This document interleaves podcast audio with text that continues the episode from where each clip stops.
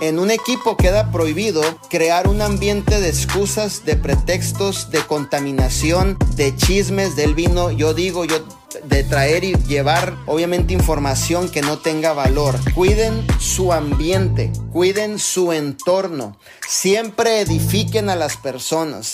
Y si llega un punto en el cual tú estás corriendo como líder y uno de tus socios te sacó canas verdes, porque de repente va a pasar. Que uno llega por ahí, hizo, se portó mal uno de tus socios y te saca canas verdes. Por favor, en ese momento ten mucha paciencia.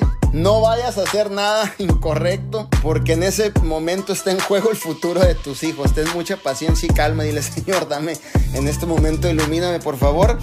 Y sobre todo, poder ir hacia arriba a arreglar los problemas. Nunca vayas hacia abajo a arreglar los problemas ni hacia al lado, ¿ok? Recuerda algo, una persona que va llegando a tu equipo, una persona que se va integrando a tu equipo, no tiene el mismo nivel de madurez emocional a un líder que ya tiene un rango grande dentro de lo que es la organización. Tú no puedes ir a decirle algo a una persona que viene llegando porque no tiene la madurez, lo va a ver de una manera muy diferente, su perspectiva es muy diferente. Tú no sabes si tiene la madurez de sostener esa información y decir, inclusive darte una aportación, ¿cierto?